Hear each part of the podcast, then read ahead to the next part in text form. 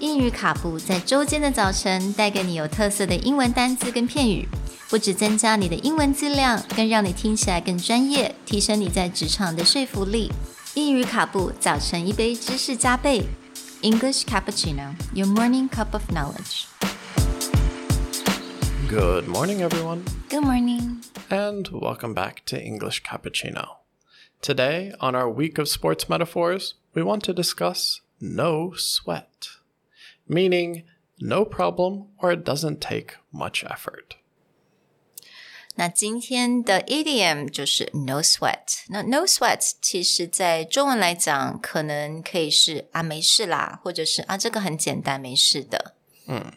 So, this is a sports idiom that is in general use, but basically the idea is you haven't worked hard enough or it's not challenging enough that you even start to sweat. So, you may also hear it as, oh, I didn't even break a sweat.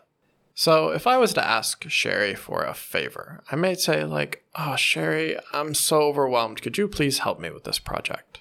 Oh no sweat。And in this case, it means that it's no trouble, it's not really something that's hard to do. Or if I said something like, Oh, Sherry, you had to work all weekend, I'm so sorry for giving you all this extra work.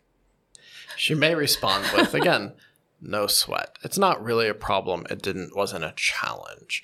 Or if you're like, wow, you hiked the that mountain last weekend, that must have been so tough. You'd be like, yeah, I didn't even break a sweat. 那其实有的时候，我发现，在以前有时候听到人家会讲说，Oh, thank you so much for doing this. Oh, no sweat. 有点类似是 Oh, no worries. But it's not the it's not true for all cases, right? It's not exactly the same. No sweat is most commonly used when the person asking for the favor assumes it will be challenging or assumes it will be problematic. And so, what the other person is using no sweat is like, no, that's nothing for me. It's not that hard for mm. me to do. Okay. So if I say, "Could you pass me the butter?" Can you say I no wouldn't sweat? say no sweat because it's not a challenge. Yeah. But if I'm like, man, I really need help fixing my computer, and I'm not someone who's very good at doing that thing, I may see that as a challenge. Okay. But my friend or someone else who that's kind of their expertise, then for them it's no sweat. Like it doesn't Okay. take that much effort. So the idea is there's a gap between the challenge I think it is and then the challenge that you think it is. OK，所以这个东西是 对于某一方是要有个挑战的，你才可以用到 no sweat。 We all know that for most of you, learning English is no sweat. So we hope that you stay with us and learn more sports idioms. Talk to you tomorrow. Bye. Bye.